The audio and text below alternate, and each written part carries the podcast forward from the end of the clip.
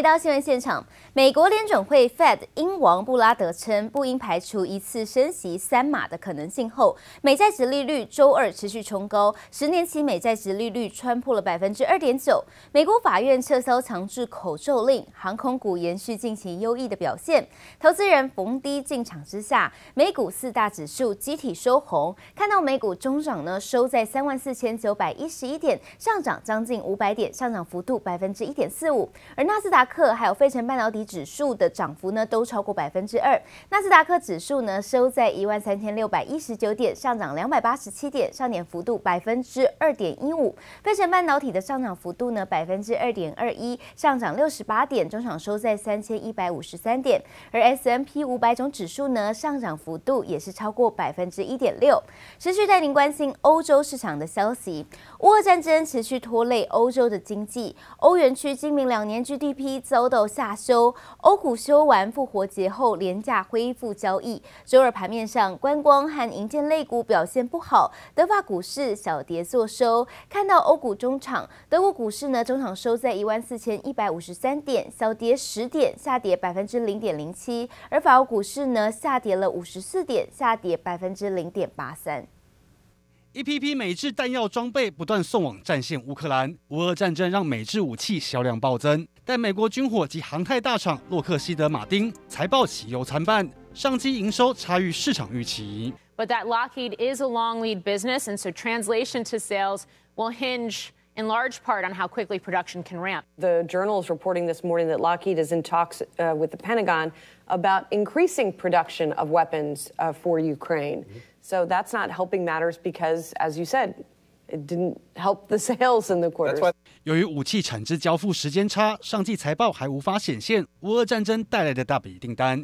洛克希德马丁前景看好，但美国医疗保健大厂交生因为新冠疫苗供过于求，上季营收差于预期，不但不再提供疫苗销售数据，更下调全年猜测。I do think it is a phenomenon across all vaccines. If you look at just the global supply surplus, and this is really a good news story, but we also had latitude in that our vaccine, remember, was not for profit, so we were not dependent on it for our earnings per share guidance. 不过，娇生高层表示，没有将疫苗定位在主要业务，并预估医疗保健需求强劲，能带动今年整体业绩。然而，全球笼罩在乌俄战争冲击，国际货币基金组织 IMF 下调今明两年全球经济成长预测。 Compared to our January forecast, we have revised our projection for global growth downwards to 3.6% in both 2022 and 2023.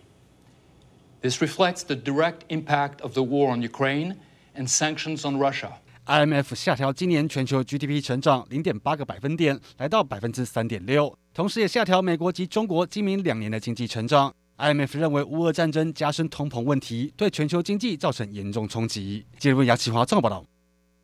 美国财政部长耶伦最新示警，乌俄战争进一步加剧已经存在的物价和粮食供应的压力，更坦言初步估计显示，光是粮食价格上涨就可能造成至少一千万人陷入贫困。We're facing rise, rising global food insecurity. This threat touches the most vulnerable people the hardest.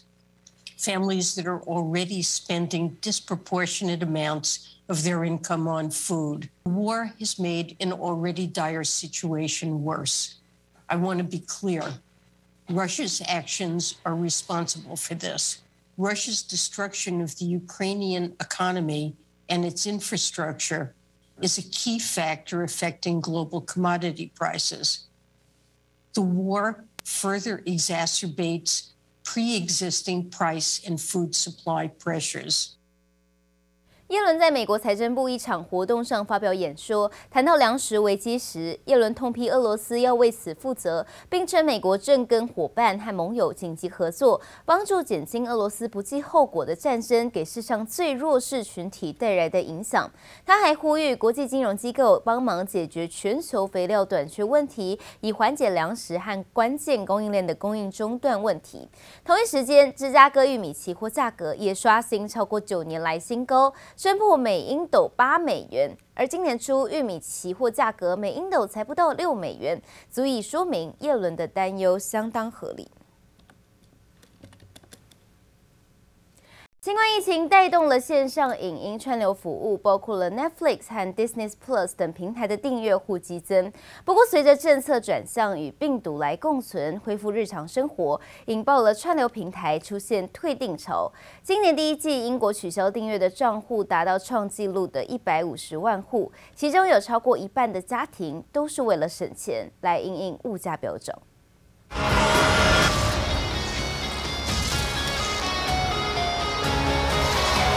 成功击败萨诺斯后，恢复了和平一阵子，全宇宙生物却又将再度面临强大二势力威胁。漫威英雄雷神索尔第四部大作即将登场。疫情期间不用出门，许多网友透过影音串流平台追剧，刺激了串流平台的订阅户激增。不过却传出包括 Disney Plus、Netflix、Prime Video 等平台出现了退订潮。So I picked the Xfinity Digital Preferred package, advertised at 60 bucks a month for the first year. I picked this one because it's a pretty middle of the road package. It's got lots of sports options, but hang on, because that $60 price tag, that's not quite right, is it? We got to add HD fees, DVR fees, regional fees, broadcast fees. Actually, if you put all those things in there, it comes out to about 95 bucks a month before taxes. So let's call it $100 a month. 今年第一季，英国家庭取消订阅的账户达到创纪录的一百五十万户。在能源、食品价格上涨的同时，许多家庭都想办法减少不必要的开支。退订家庭中，超过一半都是为了省钱。用户成长停滞也令投资人忧心，造成 Netflix 股价今年以来已经暴跌百分之四十三。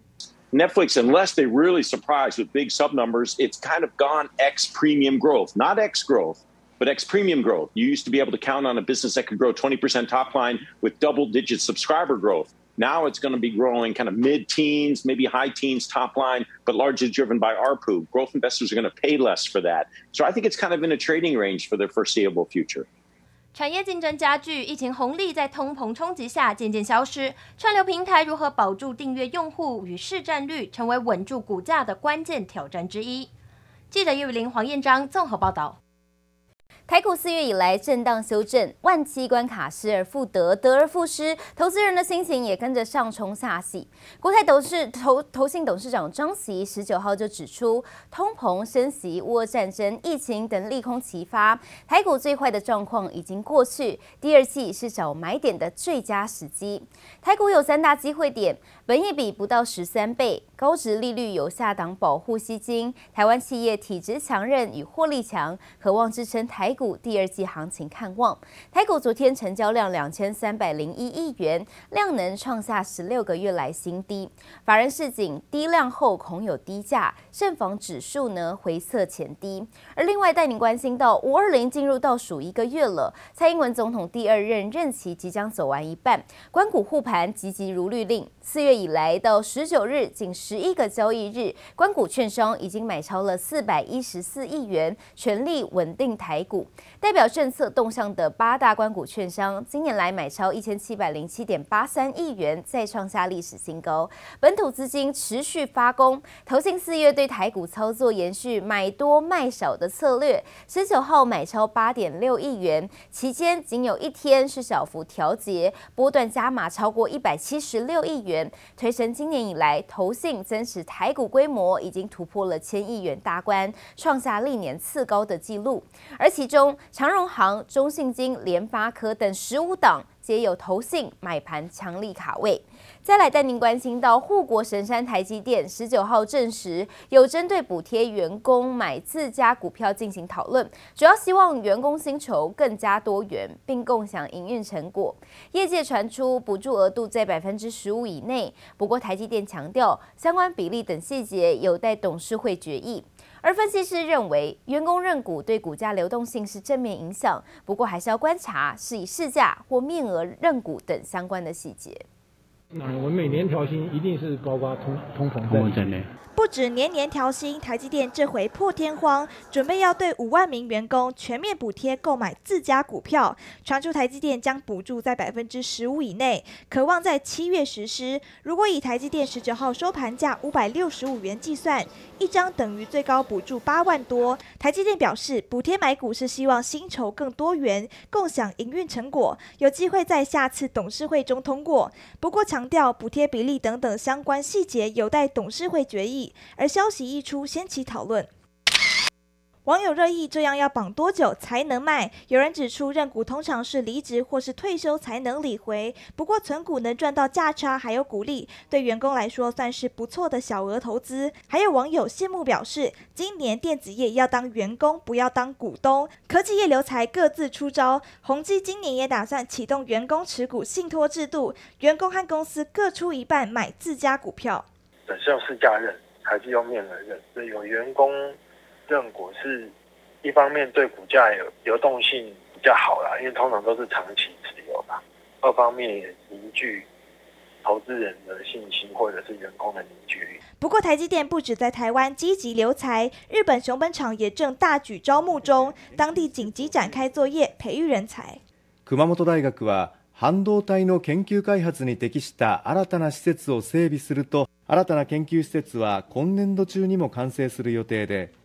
熊本大学では5年后に100人の学生を半导体业界に辈出したいとしています。台积电熊本厂将在今年四月中动工，预计招募一千七百人，当中百分之七十为新招募。不过，根据日媒调查，熊本县当地企业忧心台积电开高薪将影响其他企业征才，担心会打破薪水行情平衡，人力资源的竞争恐怕也会越来越激烈。记者刘志柔、谢龙正台北采访报道。 长荣集团经营权之战进入了关键期。长荣国际呢，十九号一口气改派三家公司的法人代表，包括了长荣航空、中在保及荣运。出走老臣也将强势回归，长荣集团弟弟派已经全面就战斗位置。而值得注意的是，张国政未入长荣航空董事会，短期内呢将继续神隐。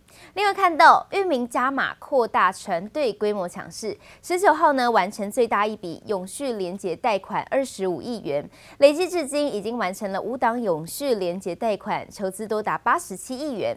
裕民今年呢预计有十一艘船舶交付，达到史上最高。高峰新增运力超过百分之二十一，营收获利将挑战新高。而中国上海封城后，随着上海市经信委公布呢最新企业复工复产指引，业界推估五月开始海运的货量会急剧的增加。近期多家国际航商宣布，五月一号起调涨亚洲至美国线的综合费率附加费用。再来带您关心，光宝科十九号召开了法说，公布第一季财报，而受惠光电、云端以及车用需求带动，第一季税后损益达到二十一亿元，虽然年减百分之五十点七，每股纯益零点九二元，仍是创下同期的次高。另外，石英元件龙头精济旗下在浙江宁波筹建的车用频率元件专厂，将在四月底动工，预期明年九月投产。新厂将分期新增产能，每月将达一点二亿颗。光宝科周二举行法说会，公司表示，受惠于光电半导体、云端运算、五 G、AIoT 与汽车电子等市场的需求稳定成长，第一季营收达四百一十二亿元，年增百分之九。不过毛利率受到以功率半导体为主的 IC 缺料影响，必须加价去现货市场购买，下滑至百分之十七点一，净利率百分之七点二，税后纯益则为二十一亿元，每股盈余零点九二元。展望未来，光宝科认为，在疫情对全球供应链以及物流影响不持续扩大的前提下，预期第二季营收与本业获利将持续稳健成长。十亿元件厂经济旗下在浙江宁波密地三十三亩筹建的车用频率元件专厂，将在四月底动工，预计明年九月投产。新厂将分期新增产能，每月达一点二亿颗。法人表示，第二季网通车用人为动能，在担忧中国防疫风控导致供应链断裂疑虑的情况下，加上美系客户新机第三季将上市，可望带来两股较积极的拉货动能，预估营收可望季增高至一成之间。连接端子厂中探针供应半导体 IC 测试探针，近来为了反映各类原物料成本上扬，传出也将在第二季开始调涨价格百分之十。法人看好中探针今年在三大业务，包括半导体测试、连接器、新能源全面成长下，营收年增幅度达百分之十五至百分之二十，改写历史新高。且产品组合优化下，获利也可望再优化，每股纯益达到四元以上。精密冲压厂和勤十九号召开法说会，在新能源车零件及多项新产品量产注意下，公司预估汽车类今年将成长百分之三十，硬碟成长百分之十，全年营收朝年增两成迈进。对于中国大陆封城，公司指出，工厂没有受停工停产影响，但因为靠近上海，物流一度出现困难。不过目前货运状况已经有所疏解。这次疫情对上海冲击不小，不过客户没有针对下半年减产或减单。美系电动车大厂还是保持增单状况。记者综合报道。